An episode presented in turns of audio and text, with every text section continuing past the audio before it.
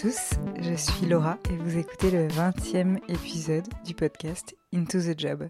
On est au tout début du déconfinement, à l'heure où j'enregistre cet épisode, le dernier, la deuxième saison, dans laquelle je vous propose une série spéciale sur notre rapport au métier comment ils nous définissent, ce qu'ils viennent dire de notre identité, de notre rapport au monde et aux autres. J'ai trouvé le sujet de cet épisode lors d'une euh, des rares sorties que j'ai faites pendant le confinement, un sujet sur lequel il y a du débat et où chacun a le droit d'avoir sa position. Dans cet épisode, on parlera d'éthique, de controverses et de rapport à la morale. Les professionnels dont on va parler exercent souvent dans l'ombre ou en tout cas euh, sans crier sur les toits leur activité professionnelle. Parfois d'ailleurs ils ne peuvent rien dire, ils inventent autre chose ou ils évitent euh, le sujet. Et d'autres n'ont plus le courage de parler de leur métier tellement ils connaissent les réflexions et les débats que cela peut susciter à l'extérieur. Alors ces métiers sont très différents, mais ils ont en commun un rapport très complexe à l'éthique. Donc ce sont ceux et celles, par exemple, qui travaillent dans l'industrie de la défense, dans l'industrie de l'armement, dans l'industrie pharmaceutique, dans l'industrie nucléaire, dans la restauration rapide,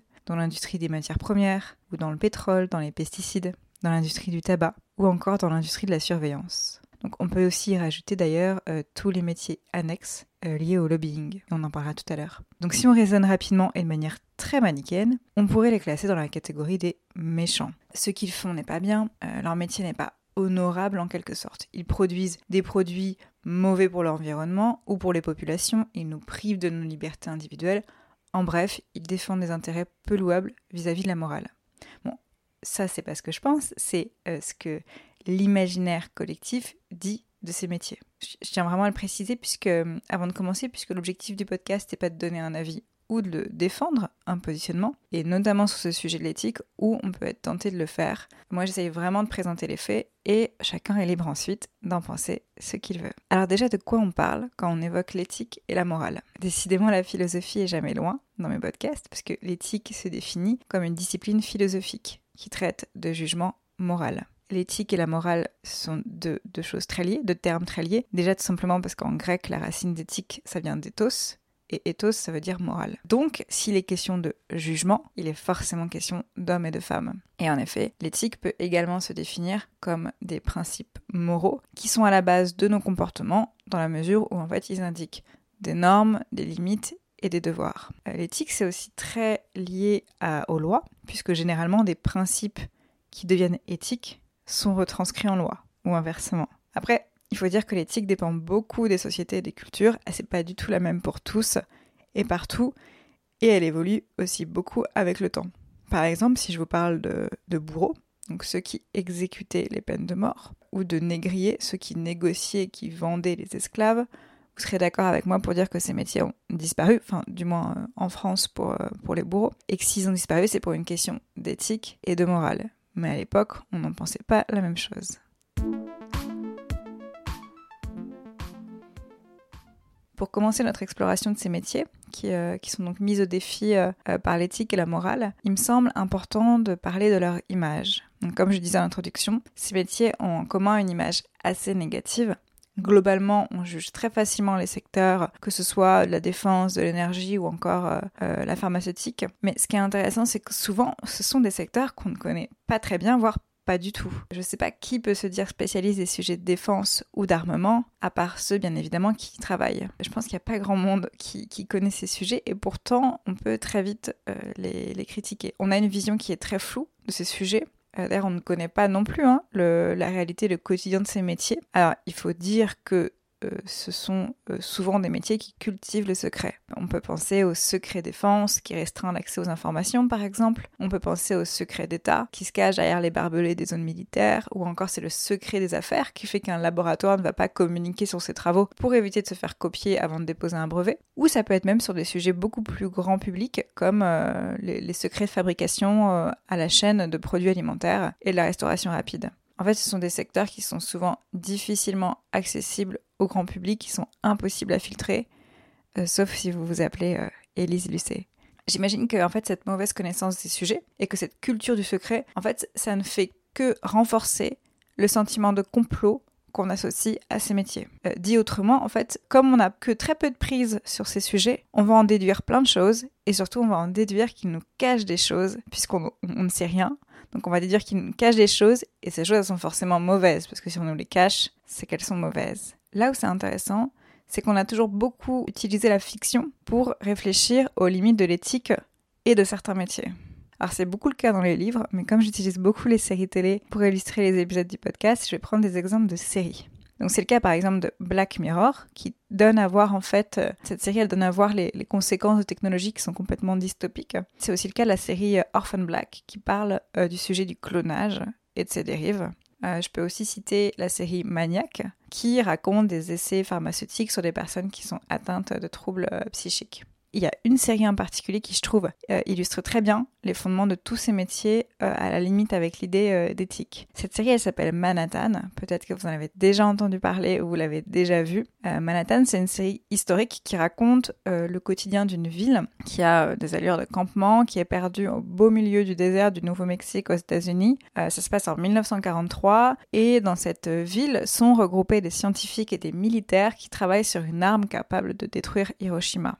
Donc c'est le, projet Manhattan. Le projet il a vraiment existé. Hein. Et dans cette série, on va suivre euh, les familles de ces scientifiques qui se retrouvent coincés sur cette zone, militaire et qui tombent dans une totale paranoïa. En fait, tout le monde euh, se sent sous surveillance, tout le monde suspecte ses voisins de faire partie du camp ennemi. Et en attendant, les scientifiques qui sont là, eux, se demandent si euh, la course à l'armement dans laquelle ils se sont lancés vaut le coup entre guillemets et vaut surtout les milliers de morts que cette arme peut faire. et c'est dans cette ambiance qu'arrive un jeune mathématicien qui s'appelle Charlie Isaacs, qui lui veut contribuer à l'effort de guerre, mais il sait pas trop où il met les pieds et surtout il sait pas dans quoi il s'embarque. Là, dans cette série, le caractère très fermé euh, et perdu de la ville montre que très bien ce que ça peut donner en fait le sentiment de, complot à, petite échelle et le rassemblement des scientifiques et des militaires, qui sont euh, deux métiers qui peuvent être concernés par nos sujets, euh, va nous faire réfléchir, nous en tant que, que public, aux dilemmes moraux auxquels ce genre de métier peut être confronté. Voilà. Après, au-delà de tous ces sujets, c'est une très belle série et je peux que, que vous la recommander.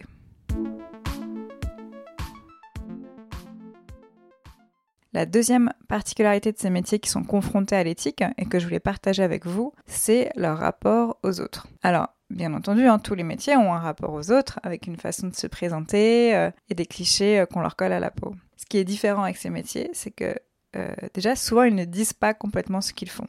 On en a parlé en introduction. Et il y a aussi tout un tas de métiers qui frôlent donc la non-moralité, mais qui ne sont absolument pas connus. C'est-à-dire que euh, on est très peu à savoir qu'ils existent, pas comme ceux que j'ai pu citer euh, en introduction. Et d'ailleurs, les sociétés qui les recrutent jouent aussi sur cette confusion et sur ce flou. Euh, souvent, ce sont des sociétés qui sont dispatchées dans le monde entier avec des activités mentionnées à demi-mot dans les offres. Les conditions ne sont pas toujours légales ou en tout cas elles sont très précaires. Et il y a un exemple hyper intéressant que je voulais partager avec vous, qui est l'exemple de Julie, qui est micro-travailleuse pour le compte de Microsoft. Et son exemple, il est très évocateur. En fait, il est cité dans le podcast euh, Les Pieds sur Terre, qui est un podcast de France Culture, qui a dédié donc un de ses épisodes aux métiers qui sont régis par des robots. Vous pouvez retrouver l'épisode en tapant Mon boss est un algorithme sur le site ou sur l'application de Radio France. Et dans son témoignage, Julie raconte comment, en fait, donc elle, revenait de l'étranger, elle voulait trouver un petit boulot pour se remettre dans le bain, et elle tombe sur une offre de télétravail, donc apparemment idéale, puisqu'il n'y a pas trop d'exigences, à part une bonne connaissance et une bonne maîtrise du français et de l'anglais. Elle arrive donc sur une plateforme de recrutement euh, qui est dédiée au micro-travail, mais ça, le micro-travail, elle le comprendra que plus tard, puisque c'est explicité. Euh, le site lui explique que le travail est payé 10 euh, dollars de l'heure pour minimum de 10 heures par semaine. Elle s'inscrit, elle voit alors des dizaines d'offres pour des missions de traduction, de transcription. Elle postule à une offre de transcription en français et elle se retrouve alors à suivre une formation en ligne euh, qui dure un petit peu, à faire des tests. Et en fait, une fois que ces tests sont validés, on lui permet d'accéder au job. tout ça, pour l'instant, c'est pas rémunéré. Hein. Elle réussit et elle arrive sur la plateforme de travail et donc, c'est la plateforme, celle d'une société qui appartient au géant euh, mondial euh, Microsoft. Et son travail consiste à écouter des courts enregistrements audio, à relire une transcription et à la corriger si besoin. Et en fait, ces retranscriptions qui sont écrites hein, sont réalisées par une intelligence artificielle. L'objectif, en fait, c'est euh, d'enrichir la base de données et de faire en sorte que l'intelligence artificielle fasse de moins en moins d'erreurs. Parce que le travail de Julie va consister à corriger ses enregistrements et ses retranscriptions plutôt de ses enregistrements.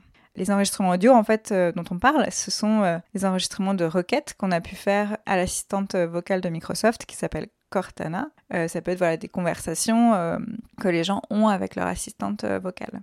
Alors peut-être que vous aussi, vous en avez un chez vous. Vous pouvez vous poser des questions. Mais en tout cas, cet exemple euh, et intéressant. Et donc depuis chez elle, Julie, elle a compris que son travail euh, posait clairement des questions d'éthique, puisqu'en fait elle se retrouvait à écouter des conversations privées, euh, comme par exemple des personnes qui lisaient à voix haute leur numéro de, carte bancaire, ou leurs propriétaires en fait qui ne sont pas au courant que l'assistante vocale n'a pas été sollicitée, donc en fait ils sont pas du tout conscients que c'est enregistré. Elle se rend compte aussi qu'elle-même en tant qu'employée, elle aucune clause de confidentialité. ces conditions à côté de ça, elles sont ultra précaires. En fait, les micro-travailleurs, ils ont un nombre minimum et maximum de transcriptions à réaliser dans un temps donné, euh, et sinon ils sont euh, carrément expulsés. Euh, avec l'histoire de Julie, que je vous invite vraiment à, écouter en entier dans Les Pieds sur Terre, on se rend compte qu'il y a des postes qui sont à la limite de l'éthique, même s'ils sont dans la légalité, il hein, faut comprendre que c'est pas parce qu'ils sont euh, à la limite de ce qu'on peut trouver éthique ou moral, ils sont souvent en pleine légalité, du moins dans le pays dans lequel euh, c'est exercé. En fait, tout ça, c'est entouré de beaucoup d'éléments confus. Euh, ça va du contrat jusqu'aux activités mêmes qui sont demandées, et c'est pour ça que je disais que ces métiers souvent sont assez peu visibles, on en a peu conscience.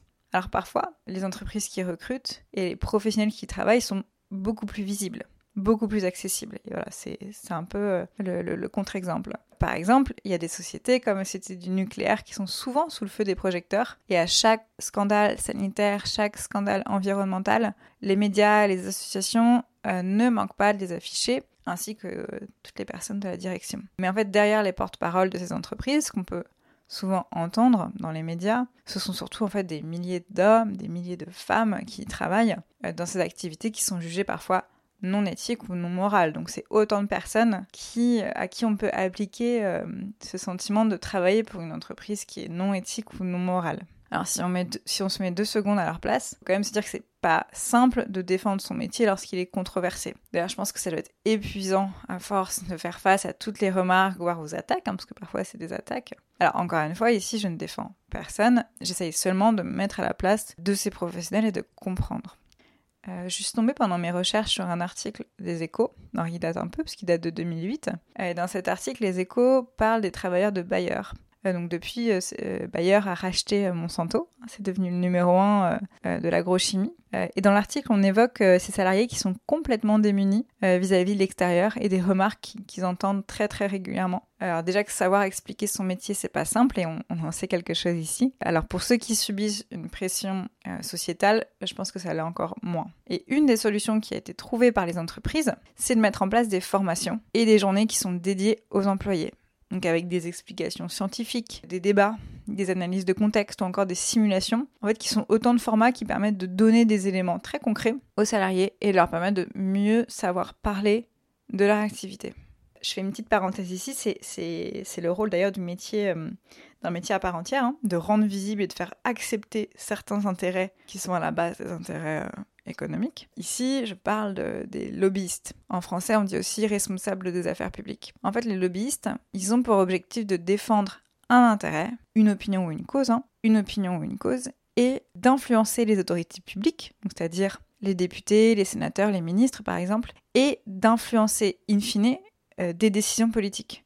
Donc c'est-à-dire des lois, des amendements ou des réformes. En fait, ils cherchent justement à faire évoluer la morale, donc ce qui semble acceptable ou non acceptable pour une société. Et là, on peut penser par exemple à ceux qui sont lobbyistes pour euh, des entreprises pharmaceutiques, ou euh, peut-être vous avez entendu parler de lobbyistes pour l'industrie laitière, ou euh, dans les structures dans, dans le bâtiment. Ce qui me semblait intéressant pour compléter l'épisode, c'était d'interroger une personne qui évolue dans un de ces secteurs pour avoir son ressenti et sa position. Charlie, il est ingénieur système pour une entreprise française dans le secteur de l'aéronautique et de la défense. Son travail, il consiste à récupérer euh, les données et les résultats de tous les corps de métier qui contribuent à la construction d'avions, euh, de drones, de véhicules ou de tout autre instrument de défense. Ça peut être du coup des collègues qui sont dans différents services, comme ceux ou celles qui travaillent dans euh, l'aérodynamisme, euh, la propulsion, ou ça peut être des personnes qui sont euh, calculateurs de vol, par exemple. Et donc Charlie, lui, il assemble toutes leurs données, tous leurs résultats, pour réfléchir à la construction d'appareils qui soient cohérents et surtout qui fonctionnent bien. En fait, il travaille en début de chaîne pour les activités de, conception et les études techniques pour de futurs développements. Il n'est pas du tout en fin de chaîne, il est au début dans la réflexion voilà, de futurs développements. Aux gens qui lui demandent ce qu'il fait comme métier, euh, Charlie, il s'adapte. Lorsqu'une personne qu'il ne connaît pas et avec qui il estime qu'il n'aura pas de prochaine occasion de, se revoir, il se contente de dire qu'il est ingénieur en aéronautique, ce qui n'est pas tout à fait faux. Et à ses proches et à ceux euh, où il se dit qu'il aura d'autres occasions de se revoir, il va un peu plus loin et il évoque le secteur de la défense. Alors après, comme beaucoup des, professionnels de la défense, euh, Charlie a dû passer une habilitation, en fait, pour que son entreprise enquête sur son profil et l'autorise à exercer en fonction du, potentiel de risque qu'il représente. Euh, mais à côté de ça, Charlie m'expliquait qu'il peut tout à fait parler euh, d'une très grande partie de, son boulot. Il me disait, moi, je peux, euh, parler de 80% de mon boulot, ça ne pose aucun souci. En fait, ce qui doit surtout rester confidentiel et non dit au, au grand public, ce sont les applications finales de son travail, les applications finales de ce pourquoi il travaille. Et donc pour tous les projets sur lesquels lui et ses, et ses collègues travaillent, il y a des noms de code, et ces noms de code, ils sont choisis en fonction du degré de confidentialité.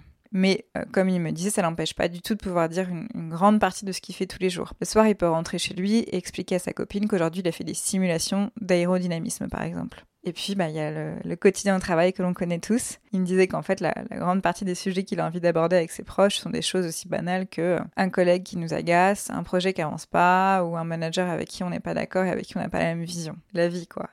Charlie est lucide, il sait pertinemment que son secteur d'activité n'est pas anodin et que certains doutent de l'éthique des activités de défense ou euh, de l'industrie de l'armement.